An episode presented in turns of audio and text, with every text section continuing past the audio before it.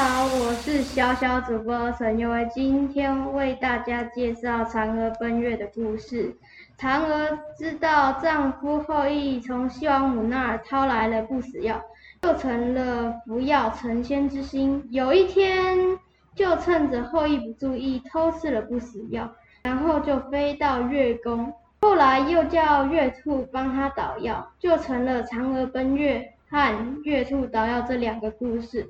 我是小小主播陈佑威，期待下次再相会。